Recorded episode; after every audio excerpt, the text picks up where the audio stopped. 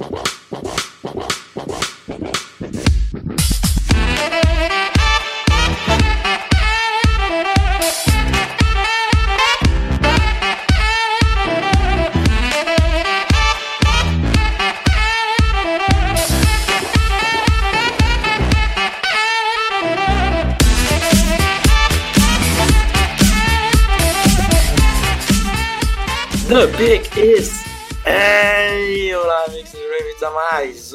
Podcast do On The Clock. Eu sou o Felipe Vieira e foi ontem, Davis, que na verdade é hoje, mas temos NFL temporada regular de Golá. Olá, meu amigo Felipe. No momento que gravamos, ainda não sabemos o resultado da partida de abertura da temporada, mas temos NFL, isso que importa. Não importa em que espaço temporal estamos, aonde estamos, como estamos.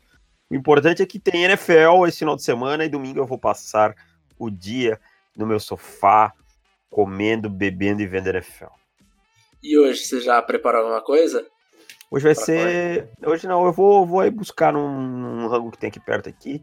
Um, um, frango diferentão lá com molho de queijo e tal, que é da hora, e já passei no mercado, obviamente, e comprei cervejas. Muito bem, Minha, minhas esfirras já estão. A massa já estão já está pronto. Eu farei assim que terminar esse podcast. Coisa linda de meu Deus. É, antes de começarmos eles, vamos para os comentários da, do podcast passado. Temos algum aí?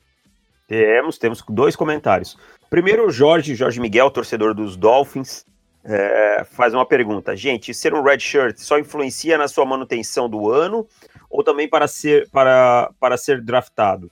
Acho que é isso que ele queria dizer. No caso, red shirts que acabam, que acabam jogando. Abraço, excelente podcast, como sempre. Não, ser red shirt não influencia em nada no draft. O, no draft, a regra é ele estar três anos fora do high school, certo? Exatamente. Desculpa, eu tava tomando uma aguinha aqui. Eu notei pelo bolão que você fez. é...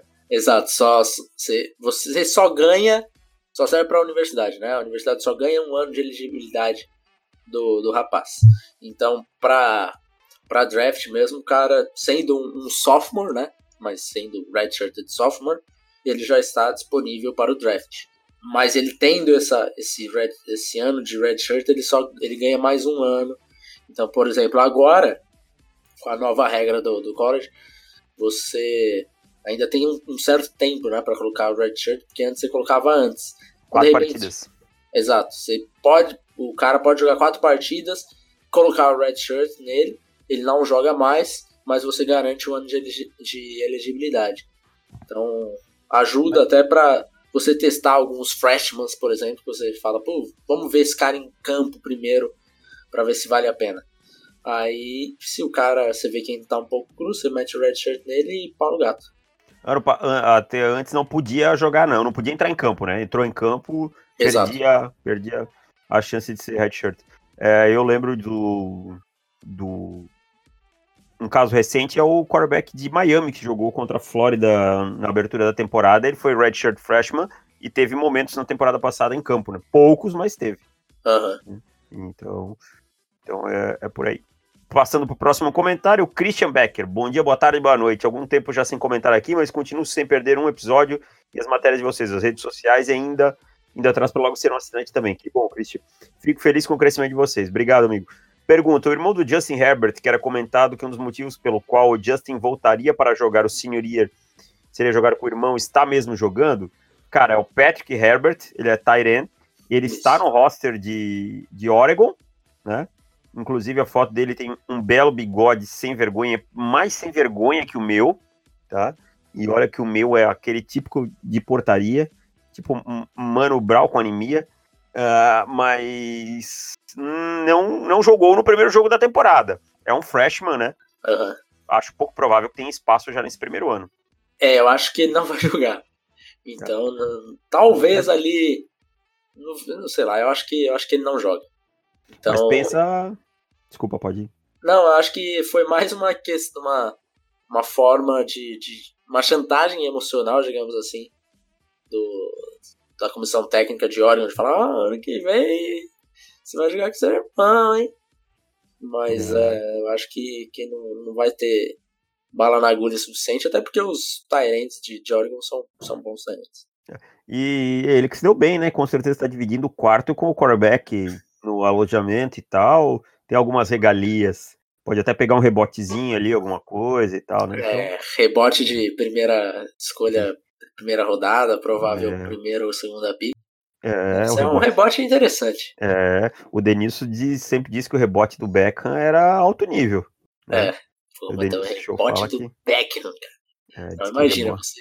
É um dos caras mais bonitos do mundo, rico, jogador de futebol famoso, idolatrado por milhões de pessoas. É óbvio Denilson, que... Denilson disse que é só no rebote ali, que só ficava ali só encostado e pá, pá, pá, pagava de amigão e pá. Denilson é fera demais. Resenha demais. Mas foram esses os comentários, Felipe. Então é isso. Vamos, antes de começar a falar sobre os jogos dessa semana, e é, vamos comentar um pouquinho de NFL, que aconteceram algumas coisas chatas durante essa semana. Começando pelo contrato do Zeke, né? Chato para quem, na verdade, né? Pro Zeke que não é. Que vai ganhar uma bala. o Zeke, o Zeke passou o ano inteiro de férias agora, né? A intertemporada inteira Cara, de férias. Ele é velho. Ele tá lá no, no, Cabo, lá em Cabo, no, na, não sei, a República Dominicana, alguma coisa assim. Acho que é. E aí ele agora ele chega a três dias do jogo, enche a mala de dinheiro, né? E vai pro jogo como titular. tipo, o cara que mais que o cara pode querer? Mas o cara tava lá, suavão, tomando umas margueritas, é, bebendo uns bons drinks, aí de repente a gente dele liga e fala, ô Zic, eu acho que vai fechar aqui, hein? Pega o avião e vem pra cá. Aí chega ali, pá, de boa, assina o contrato. Seis anos, 90 milhões. É lógico que esses, esses seis anos é, não significam seis anos de verdade, porque tem as opções no final do contrato, o quinto e sexto ano basicamente é meio nulo, né? Mas se a gente parar para pensar, eu entrei bastante em, em, discussão no Twitter ontem com esse o contrato. Bruno. Com o Bruno. Com o Bruno também, porque o Bruno deu uma forçada de barra monstruosa, falando que o contrato dele foi bem mais amigável que o do Gurley, quando na o verdade Bruno, é Bruno a mesma tem, bosta. O Bruno tem um problema. Jerry Jones nunca erra para ele. E um ouvinte nosso vai concordar. Tô certo, senhor honesto Vitor? Se estiver certo, o senhor comente nesse post dizendo estou certo. Exato. Mas assim, ó, eu vou te ser honesto, Felipe. Uhum. A gente não pagaria. Eu sei que você não pagaria, eu não pagaria. É, e muitos que a gente conversa não pagariam, porque tem essa filosofia de não pagar running back, né? Mas dentro do que os Cowboys queriam fazer, que era pagar o Zeke, ficou menos nocivo, olha a expressão que eu estou usando, menos nocivo do que eu imaginava. E eu, sinceramente, não sei o quão nocivo vocês achavam que isso seria. Porque para ah. mim é, é, é, bastante nocivo. Eu achava que vinha todo esse dinheiro de uma pancada só, que ia ser tipo um dead cap lá na frente gigante, como foi o do Gurley, esse tipo de coisa. O que me incomoda muito no contrato Todd Gurley é aquele dead cap gigantesco lá na frente, sabe? Então. Mas assim, que... o, contra, o dead cap gigantesco lá na frente é exatamente o mesmo do. Não, do Zeke é menor, né? Não, é a mesma coisa. É só a forma como foi estruturado. Mas se o, o Zeke tiver o, o contrato anulado, e for dispensado em 2022, são 10 milhões de dead cap. E se o Gurley for, for dispensado em 2021, ou seja, é, é o mesmo período de tempo, o, o dead cap é de 8 milhões. Então, assim, uhum. no final das contas, a gente pensando nessa possibilidade de um ser dispensado em 2022 e o outro ser em 2021, são três anos de contrato por 42 milhões de dólares. Exatamente, é o mesmo valor para os dois. Então, na verdade é a mesma coisa, é, a diferença é que você assinou um ano depois mas o valor é a mesma coisa. E, e antes, e, e o mais engraçado de tudo na minha cabeça é que você tinha dois anos de contrato para o Zik, você pagaria 16 milhões nesses dois anos. É lógico que ele ia fazer uma, uma série, ia fazer esse holdout, ia seguir, mas ok, são dois anos, 16 milhões. Mantendo isso, são três anos por 42. Então, assim, para mim é, hor é horrível o contrato em todos os quesitos. E, e se, se ele fizesse manha de, ah, não, não vou. Por mim, não joga, porque quem tem o leverage é, são os Cowboys. Porque ah, se ele não joga nessa temporada. Eu não pagaria de jeito nenhum, né? Eu, vocês sabem que eu, independente do running back for, e eu falo que o Zeke, pra mim, é o melhor running back da liga, pra mim. Mas eu não pagaria de jeito nenhum. É quatro, o running back para mim é o seguinte: quatro anos, no máximo quinto. Ah, mas ele é um futuro hall da. Tchau. Pega as coisas vai embora. Tá? Ou aceita o contrato que eu vou te oferecer ou vaza. Porque o running back eu pego outro, faço um comitê, gasto esse dinheiro em linha ofensiva. Mas os Cowboys optaram por pagar, isso acho que vai cobrar conta lá na frente. É, eu acho que vai cobrar conta aqui perto já, porque você tem que assinar com o Deck, tem que assinar com o Amari e tem que assinar com o Byron Jones. Acho que alguém vai sobrar aí, hein? Eu acho que o Byron Jones sobra. Também acho. Também acho que vai sobrar. Depois que eles renovaram com o Lyle Collins, acho que, que o Byron Jones é quem sobra. Exatamente. E agora vamos na loucura do dia que tá acontecendo Cara, hoje. ele é tão louco que ele conseguiu, no dia do kickoff da NFL, chamar mais atenção que o kickoff. Exatamente. As pessoas esperam de fevereiro a setembro e ele conseguiu tomar conta do noticiário. Pode falar, dê a notícia. Antônio Brown saiu nos tapa com o Mike Mayo, basicamente, né? não chegou em vias de... Mas a, a, história é a seguinte, né? O Mike Mayo né, deu uma multa, aplicou uma multa no Antônio Brown por causa daquele, daquelas ausências dele no training camp, nos treinos e tal, por causa do, do capacete. E o Antônio Brown ficou totalmente fora da casinha e falou que não vai pagar porra nenhuma de multa, que isso é um absurdo e tal, tal, tal. 100 mil dólares, né? Eu acho que é menos até, eu acho que é 40. É. Ah, eu lembro. Eu, eu, eu, lembro de ter visto algo em torno de 100 mil, mas era. É, sei lá, eu acho que é até menos que isso. Mas enfim. Aí ele é, chegou a postar no, no Instagram dele é, cobrando publicamente, que era bizarro. E daí chegamos hoje na notícia que o Antônio Brown estaria suspenso, né? É, teria a chance de ser suspenso pelos Raiders por causa desse, dessa discussão que eles tiveram. Provavelmente o Antônio Brown foi lá pedir satisfação. Ah, por que, que você vai me, me multar? Eu sou o Antônio Brown, você não pode me multar. E daí o Mike Mayer falou não, vou te botar e é isso mesmo. Você é estrela, mas você tem que seguir as minhas regras, as regras, as regras do time. E aí o Antônio Brown ficou putaço e quis bater no Mike Mayock e foi segurado por isso olha que eu só. perguntar, fala quem segurou ele. Voltace Perfect. Nossa, só Perfect. faltava ser o, o Rich Incognito. Só faltava isso, cara. cara, eu não duvido do Incognito se ele estivesse ali ficasse do lado do meio, puxando o meio que também defendendo. Porque, cara, era bizarrice, velho. Parecia assim. Se desse pra gente montar um roteiro perfeito para um Hard Knocks da vida, é lógico que o Hard Knocks não está mais lá, infelizmente. E que foi uma terrível essa temporada. É a pior temporada. Acho que a pior temporada de todos. Foi que eu vi foi a pior. Até o Jonathan Abram, meu Deus do céu, que cara chato e insuportável. Mala, né, cara? Nossa, achei que era só eu que tinha achado. Nossa, chato demais. E a situação que a gente queria ver de Antônio Brown e tal, isso mostrado. A única coisa que foi mostrado é bata na, na madeira se você estiver comigo. Ah. E é isso. É, isso foi o mais legal da temporada. Mas enfim, aí agora tá numa situação que o Antônio Brown pode ter o seu contrato rescindido porque por causa da suspensão e, e daí ele se tornaria todas as, as garantias deles se tornariam nulas e os Raiders poderiam dispensá-lo sem ter dead cap nenhum, zero. E eu acredito que isso é uma alta possibilidade de acontecer. Parece que hoje, quinta-feira, quando a gente grava, parece que depois o John Gruden vai fazer alguma algum anúncio, é o que está sendo propagado aí. Não me espantaria se fosse o corte do Antônio Brown, né?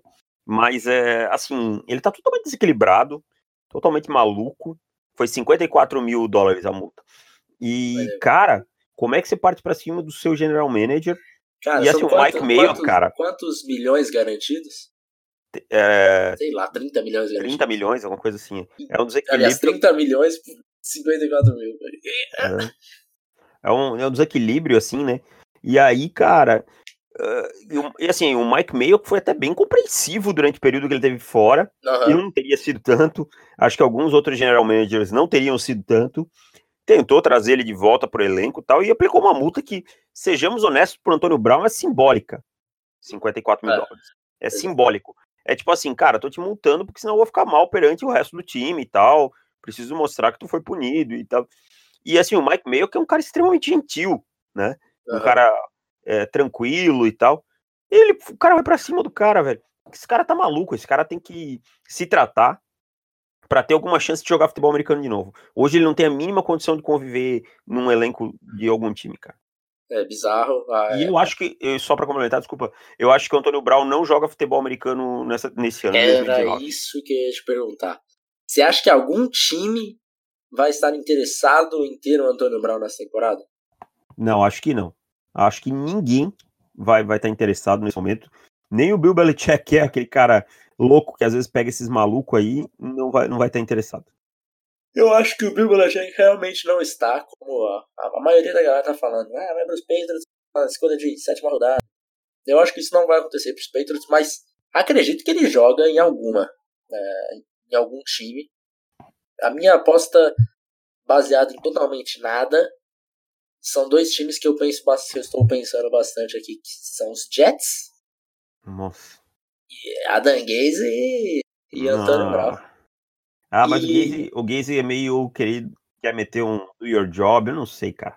E o outro que eu tinha pensado pela nece- necessidade, assim, de. Eu acho que casaria bem são os Ravens. E daí ele teria também a oportunidade de se vingar dos Dos Steelers. né?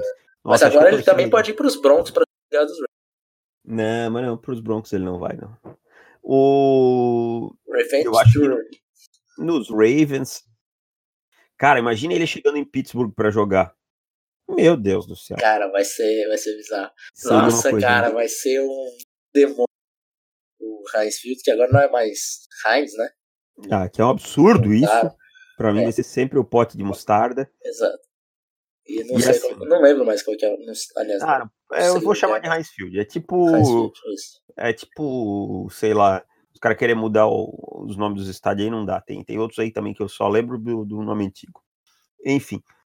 É tipo do Palmeiras, é o Parque Antártica. Palmeiras, aliás, que vive um péssimo momento, né? Só, só gostaria de Mano Menezes, isso não é falar de agora, agora você vai sofrer, vai saber o que eu passo com 12 volantes. Ah, mas eu já sabia, né, Davis? Ah, mas pelo menos tinha qualidade, né? Agora ele vai botar os mais brucutu. É, mas voltando ao assunto, então, vamos ver, vamos esperar para ver o que vai acontecer com o Antônio Brau aí, mas é, não é muito. Não é muito. Assim, o prognóstico não é muito bom do, do, futuro da carreira dele. É, estou bastante curioso para essa entrevista coletiva do, do. Se acontecer alguma coisa durante a nossa gravação aqui, eu dou um breaking news. É, mas teve a coletiva do Mike Mayer, que foi a coletiva mais rápida da história da, das coletivas. Que foi uma coletiva de uma frase, eu, tipo, eu não vou falar nada. Isso é o que vocês sabem, tchau. Aí ficou todo mundo, tipo, caraca, mano, você chamou a gente aqui pra isso mesmo? Sacanagem. Mas veremos se a do Gruden é um pouquinho mais, mais esclarecedora. Vamos para college, Davis. Vamos lá.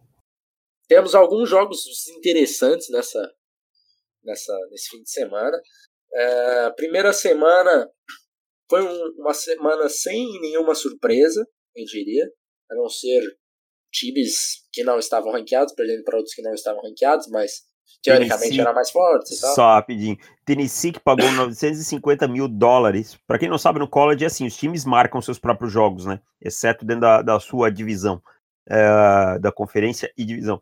Tennessee pagou 950 mil dólares para Georgia State ser um cupcake na abertura da temporada lá em Tennessee e Georgia State foi lá e cometeu o crime. Ai, cara, eu adoro essas histórias. É, mas, no geral, acho que dos ranqueados, né, não tivemos nenhuma surpresa. Até porque primeira semana geralmente são cupcakes. Né, o único jogo aí que nós tivemos de realmente relevante, um time forte contra outro time forte, foi Oregon e, e Auburn. que, que você achou de Justin Herbert nessa, nessa, primeira, nessa primeira semana? Ah, tem o mesmo problema da temporada passada, precisa aprender a fechar os jogos, entendeu? Precisa aprender a fechar jogo grande. Tem que, em determinados momentos, ganhar o jogo ele, é, saber colocar a vantagem. Mas o mesmo problema também da temporada passada de algumas chamadas bizarras em alguns momentos decisivos e drops dos seus recebedores. Cinco recebedores fora do jogo, tá? Pesa muito. É, teve no começo do jogo, eu até falei no podcast Pro, teve um touchdown que ele colocou a bola na endzone no, na mão do cara e ele deixou a bola bater no peito e cair. Isso tudo cobra seu preço. Parecia que eu vi o jogo contra Stanford na temporada passada. É, recebedores no final do jogo ganhando na bola no alto. Tá? Se você olhar o touchdown final de Auburn, o cara joga a bola para cima e o, o, acho que foi o Eli Stowe que ganha no corpo. A secundária de Auburn continua sendo frágil na no, essas bolas altas e algumas chamadas ruins para decidir, mas o Justin Herbert tem que ser mais consistente e aprender a fechar esses jogos. Tecnicamente ele é muito bom, ele continua colocando a bola em janelas apertadas, melhorou para mim um pouquinho as leituras, mas acho que em alguns momentos se precipitou na saída do pocket, então assim, foi um jogo mediano dele, ele precisa mostrar mais essa temporada. É, nós vamos falar um pouquinho da, desse jogo separado por, separado por horários. Né? O jogo das 13, acho que o melhor jogo para a gente assistir é Rutgers e Iowa. Principalmente que nós teremos AJ Ebeneza jogando por Iowa. E é um quarterback. quarterback ó. E é um edge rusher que a gente já comentou bastante aqui, que acho que tem um hype um pouco acima da conta nele. Mas ah, esse hype se mantém ainda, né? Então é, é um jogador de primeira rodada e tal, mas não tão, tão alto assim lá no, no comecinho do draft. Então acompanhe aí, de Peneza, acho que, que vale a pena. Rutgers que deu uma, uma sofridinha na primeira semana. Para variar, né? o que aconteceu com o Rutgers? Eu não faço ideia. Porque esse jogo foi bizarro. Eles é, começaram perdendo, acho que 17 a 0, depois viraram 48 a tanto. Mas enfim. Vai ser um e, jogo é interessante para ah. Felipe, e nesse jogo também vale a pena ficar de olho no Tristan Wirfs, né? O offensive tackle offensive de Iowa. Tackle de Iowa, exatamente. Ah, é que é um jogador vale é. bem cotado aí para primeiro round e tal. Eu vou ser honesto que eu vi muito pouco dele ainda. Preciso ver com mais calma. Pretendo ver o tape desse jogo depois para para poder dar uma olhada. Claro que o Rutgers não é um é. grande teste e tal, mas a gente vai tirando algumas coisas daí. Exato. Partindo então para o jogo das quatro e meia da tarde, teremos Texas A&M e Clemson. Né? Texas A&M ranqueado em décimo segundo, Clemson em primeiro. E provavelmente é o jogo mais difícil de Clemson na temporada regular. Né?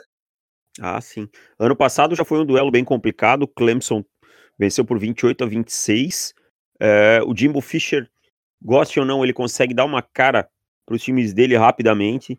Texas A&M já é um time muito melhor do que a, a, no começo da temporada passada, quando ele assumiu. Eu quero ver em Texas A&M o Kellen Mond, o quarterback, começou a me chamar mais atenção. Eu vi o, o tape do primeiro jogo dele, eu sei que foi contra um, uma equipe fraca, mas ele me mostrou algumas coisas interessantes. Eu quero ficar de olho no Justin Madubuik contra a linha de Clemson, que para mim mostrou algumas fragilidades contra a Georgia Tech. Eu achei o Trevor Lawrence menos é, protegido, tá? Então, assim, vou falar aqui o que eu falei para o Felipe em off. Claro, tomando como base só a primeira rodada, Clemson e Alabama não me passaram tanta firmeza nessa temporada como era no início de 2018. Tá? Então, assim, talvez seja o ano que a gente veja pelo menos um deles sendo derrubado durante a temporada regular ou nos playoffs.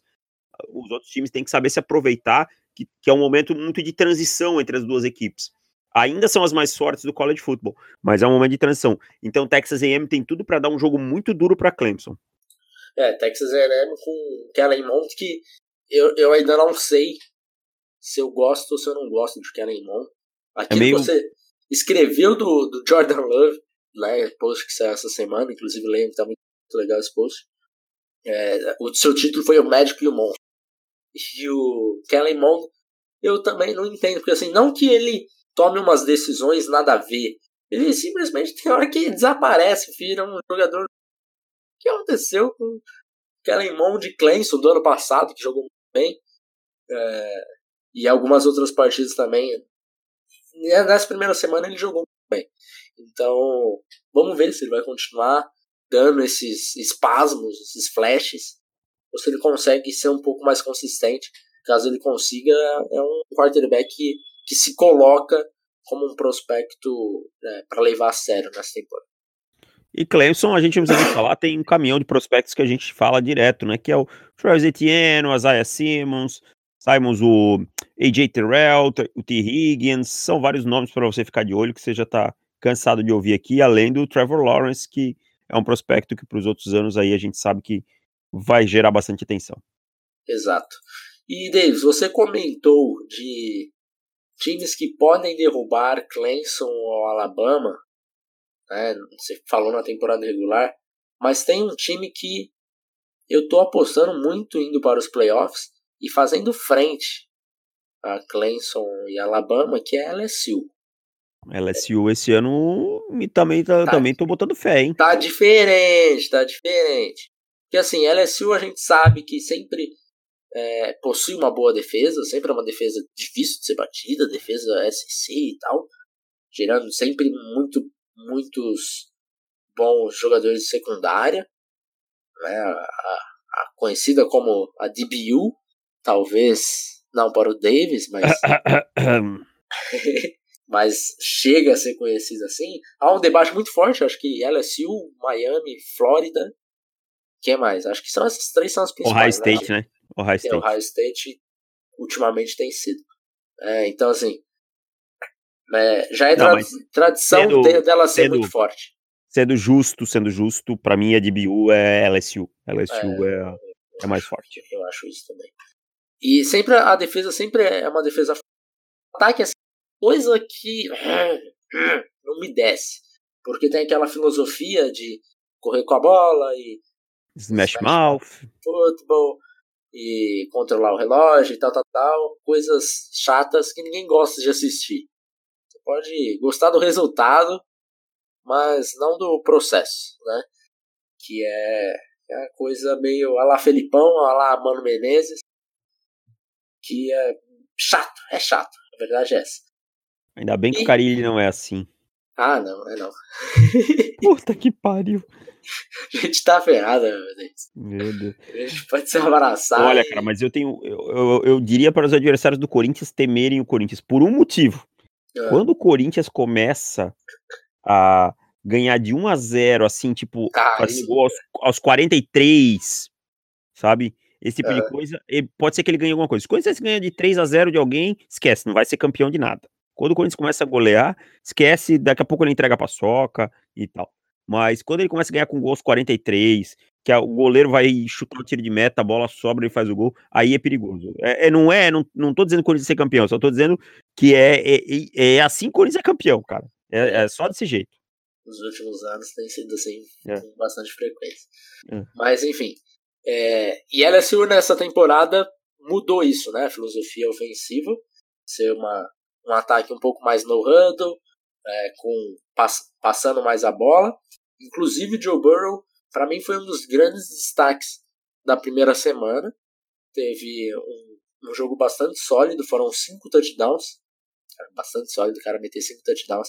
Porra. Tô sendo, tô sendo, tô sendo bastante exigente né, do, do quarterback. Mas enfim, é, acertou bastante passes. Acho que ele tentou 23, acertou 20. É, enfim, foi uma partida realmente a melhor partida da carreira do Burrow. E a gente já fala do Burrow há algum tempo, que ele sempre nos pareceu ser um quarterback muito inteligente que não consegue executar. E essa primeira, esse primeiro jogo, ele conseguiu executar tudo. Então, se é ele conseguir é, manter isso é, da execução, eu sei que o processamento mental dele é muito. Então, é, pode ser um, um quarterback para a gente começar a ficar de olho e ser uma surpresa nessa temporada. É, e assim, o, é, é a mudança do sistema, né, Felipe? Acho que pode ajudar ele também, né? Para ele aparecer mais para esse tipo de coisa. Eu, por exemplo, não vejo que o Joe Burrow vai ter um teto lá para ser um quarterback titular na NFL. Mas, sei lá, se pode formar um bom backup, se pode. É, ou aquele quarterback que vem na última temporada dele do college mostra o que a gente não viu, né? Então, LSU, para mim, é um time para ficar bastante de olho por essas questões que você levantou. Agora, falando mais em outros nomes mesmo de LSU, é, você vai ter aí nesse jogo o Grant Delpit, que é o melhor safety, um dos cinco melhores prospectos, provavelmente, da classe, uhum. o Christian Fulton, o Rashard Lawrence, o. Como é que pronuncia? É eu não sei, eu chamo de Clavon Chyson. Clavon Chyson, um bom edge. Então é um bom time, né? Para você, para você ficar de olho. E, e, se o ataque engrenar, eu tenho certeza que a defesa aguenta as pontas e leva esse time longe. Do outro lado do Texas, alguém que você queira dar um destaque, além de Colin Johnson? A Colin, Colin... Johnson a gente já fala desde a temporada passada, né? Colin Johnson entra naquele hype igual o Derrick Brown, né? De... O cara não tava na temporada passada, até janeiro ele era a quarta rodada. Aí ele falou: não vou me declarar para o draft. Aí chegou em junho e ele virou primeira rodada. Hã? O que é... aconteceu? Ah, vai entender, vai entender, né? Mas, Mas é, imagino que ele deva voltar ao seu lugar no porque tem nada demais. Não, é um assim, bom wide receiver é, e só. Exato. Nada demais a ponto de ser primeira rodada. Isso. É, eu acho que o Brandon Jones, o safety, é o outro destaque desse time. Pode ficar um pouco atento. E tem o, o um jogador de interior de linha ofensiva, que é o Zach Shackelford. E que também vale, vale atenção. Mas são jogadores assim que, que tem alguns flashes bons, mas não, não estão tão altos na minha cotação ainda. É, LSU muito mais time, né? É, eu quero ver o Sam Ellinger produzir correndo contra a defesa de LSU, entendeu? Ele é um quarterback uhum. que depende muito das pernas. E a gente sabe que na, na Big 12 é mais fácil de conseguir isso que contra um time da SEC, ainda mais com uma defesa tão forte como a LSU. Acho que ele vai ter uma vida bem complicada. Exatamente. Então, o último jogo do horário, que é 11h30 da noite, teremos Stanford e USC. Peraí, peraí, peraí. A gente fala disso? Você falou pra não falar e eu puxei. Ah, vai, vai, vambora. Vamos rapidinho só. E no último horário teremos Stanford e USC. É, outro bom jogo ali da, da Pac-12, na Pac-12 After Dark. É, teremos aí Paulson Adebo, talvez o principal nome dessa, dessa partida, e o USC ainda é um time que é, não passa muita confiança. Acho que a situação também vai ser, vai ser triste para o USC, principalmente depois da lesão do JT Daniels, né? É, tem previsão? Ele vai perder a temporada toda? Pelo que eu tinha lido, a, ele ia perder a temporada inteira. É, aí vai ficar bem complicado. O Stanford ainda também tem a dúvida se o KJ Costello vai jogar, né? O quarterback também está lesionado, não vai perder a temporada, mas somente nessa sexta-feira, quando você já estiver ouvindo esse podcast, que vai ter a definição. Então pode ser um confronto de quarterbacks reservas. O Paulson Adebo é um cornerback para a gente ficar bem atento, principalmente pela capacidade dele de entender o jogo e de se antecipar aos quarterbacks. Ele foi até um dos meus destaques da, da última rodada. É, eu, eu, eu gosto muito da, de como ele busca a bola, de como ele ataca a bola, tá? Então eu vou ficar bastante de olho nele nesse jogo. Provavelmente só verei no outro dia, mas vou ficar bem, bem ligado. Davis, então vamos falar um pouquinho de NFL, vamos falar dos palpites que nós teremos para a semana número 1. Um. E, e aí, aquele aquela acompanhada que a gente vai seguir durante a chegou no final da temporada, quem acertou menos paga um castigo. E do ano passado foi muito legal o castigo, né, David? Foi, foi bacana. Pau no cu. Vamos lá, semana número 1. Um, já falamos de Packers e Bears no, no Pro, né? Mas para deixar registrado aqui, nós dois, nós dois, estou falando em espanhol, né? fomos nos Bears, nos Bears, nos Packers. Então, Packers, Packers, senhores, apostamos nos Packers, Packers. Packers. Então, domingo, começando por Rams e Panthers em Carolina. Em Carolina, eu vou com o crime, eu vou com os Panthers. Eu tenho muitas dúvidas quanto os Rams nessa temporada, cara. Eu vou com os Panthers. Eu vou, vou com os Panthers também, mas também com muitas dúvidas. Acho que esse vai ser um jogo truncado, de, né? É, truncado, de, é, de placar baixo, um, tipo um 20 a 23 a 20, 20 a 19, coisas desse gênero, assim. É. Uh, segunda partida, Redskins e Eagles em Filadélfia. Ah, essa aqui vai dar Eagles com uma certa tranquilidade. Os Redskins tem uma boa defesa, algumas boas peças, mas ainda precisa de uma identidade no ataque, não é com o Casey Keenum que vai encontrar. Eagles também, com tranquilidade e sabedoria que Eagles tira 10 pontos de diferença. Desculpa, Cristiano Ludwig, meu amigo, mas é, até entrar o Dwayne Haskins, que daí a gente começa a torcer de verdade, para... mas neste momento vou com a, com a razão. Bills e Jets em Nova York, Davis. Bills e Jets em Nova York, um jogo de poucos jogo pontos. Bom, jogo bom, jogo para mim de poucos pontos, duas defesas boas, mas acho que o Sandernold é, e o ataque dos Jets, apesar do Adam Gaze, tem mais a oferecer que o, que o Josh Allen e o ataque dos Bills. Vou com os Jets. Vou com os Jets também. Falcons e Vikings em Minnesota.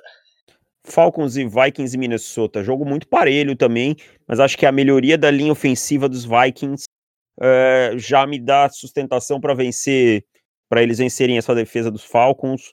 Os Falcons que teve, tiveram bons movimentos no final da off-season, mas eu ainda vou com, com os Vikings nesse jogo. Vou com o Vikings também, a gente precisa escolher outros times. É rodada semana 1, um, cara. Hum, é, é óbvio mesmo. É, a gente vai porque não dá, a gente não, não viu os times em campo. É, é muita armadilha, senão, né? Ravens e Dolphins, Miami, Davis. Cara, gosto muito dos Dolphins, tenho muitos amigos torcedores dos Dolphins, mas não vai dar, não. Da, da Ravens até com assim, com uma, uma margem razoável. Tirando o Lamar Jackson no terceiro quarto. Tipo isso. É, tipo, metade do terceiro quarto, sei lá. Exatamente. Acho assim, é. acho que os Dolphins não vão ser um time tão ruim quanto a gente imagina, tá? Claro que oh, você olha que o, é, o roster, você quase infarta. Sim. Mas é, acho que vai ter algumas peças aí, principalmente na defesa, que você vai ver que. Mas o ataque ainda vai ficar muito a desejar, principalmente cada linha ofensiva. Cara, e aí é pega uma defesa como a dos Ravens, fica bem complicado. Eu até tô feliz que quem vai jogar é o Fitzpatrick. Exatamente, exatamente. Eu tô assim, num, numa tristeza pelo Rosen, porque esse vai ficar como marcado como um erro nosso. E eu ainda tenho plena certeza, certeza não, eu tenho plena confiança no Josh Rosen aí. É, eu, então, também, eu também acho, cara. Acho é, que faltou a, ainda. Exato. A, a chance dele se dar mal no restante da carreira bust, sendo que ele caiu nas piores situações possíveis na sua carreira, é, é, é um pouco injusta com o Josh Rosen.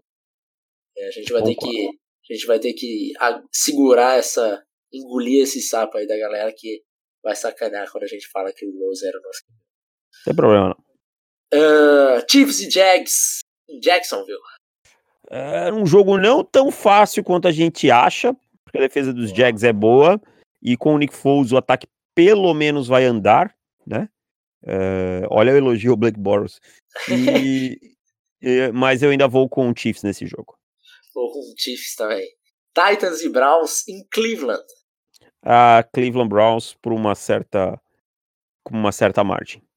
Tennessee tem os, tem os problemas do quarterback, é, vai pegar uma defesa muito forte, muito agressiva. Jack Conklin. É, e aí você vai pegar de cara Miles Garrett e Olivier Vernon em cada lado, aí no meio você tem Sheldon Richardson, isso pro Mariota é um terror. Sem Conklin não, né? Sem Taylor Lewan. Taylor Lewan, né, que tá suspenso, é verdade. Colts e Chargers em Los Angeles. Olha, era o jogo que eu queria ver antes da temporada, quando eu olhava a tabela na semana 1, eu dizia assim, caraca, tem Colts e Chargers, Dervin James, é, Andrew Luck. Agora não tem Dervin James, não tem Andrew Luck. O, o Russell Okung tá machucado, a linha dos Chargers tá bem bamba. O Keenan Allen vai jogar? Acho que não, né? Keenan Allen não vai jogar? Pra mim, está... Não sei. Não sei se ele acho, tá. Acho que ele joga, acho que ele joga. É, chegou ele a estar recuperado. Pra pré-temporada, mas acho que pra. É. Bom, menos mal.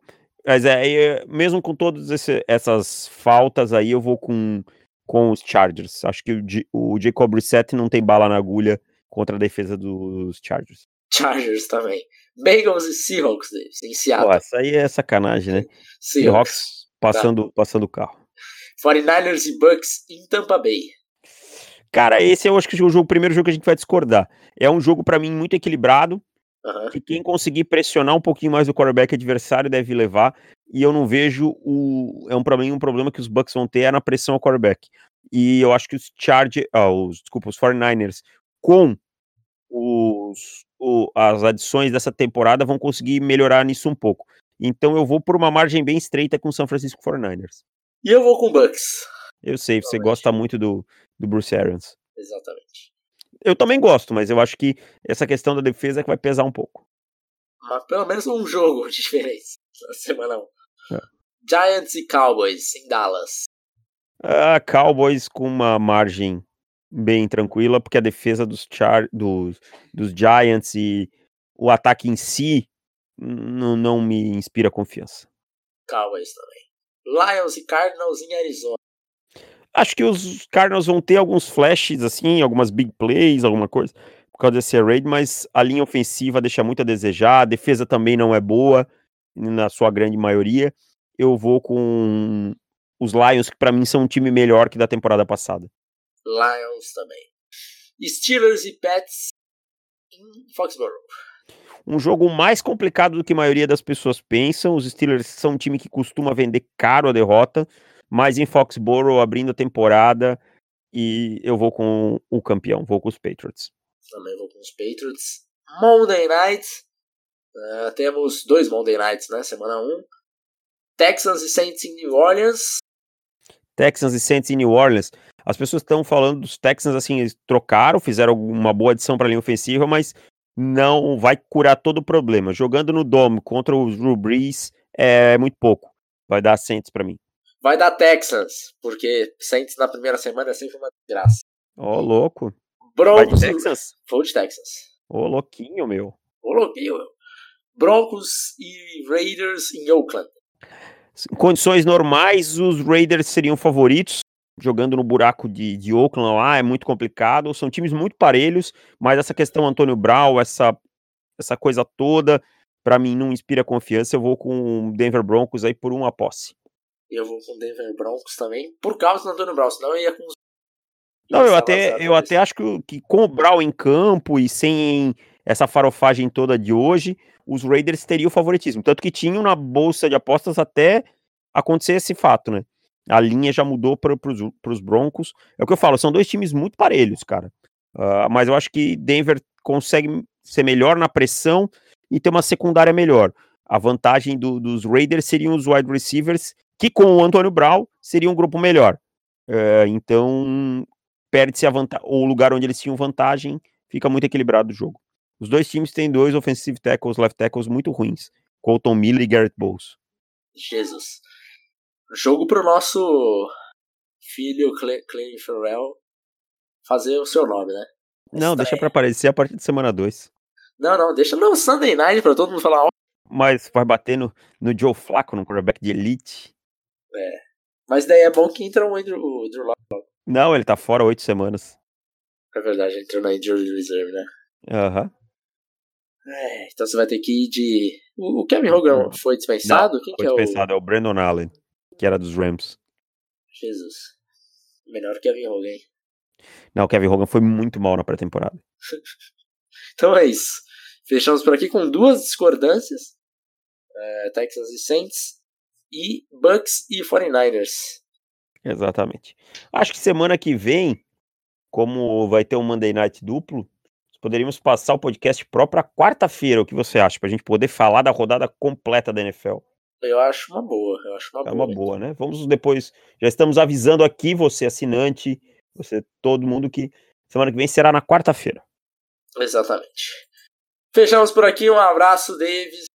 Faça sua pipoca, aproveite esta noite que a gente esperou tanto tempo para chegar. Exatamente. Muito obrigado, meus amigos. Aproveitem NFL. Tchau. Tchau.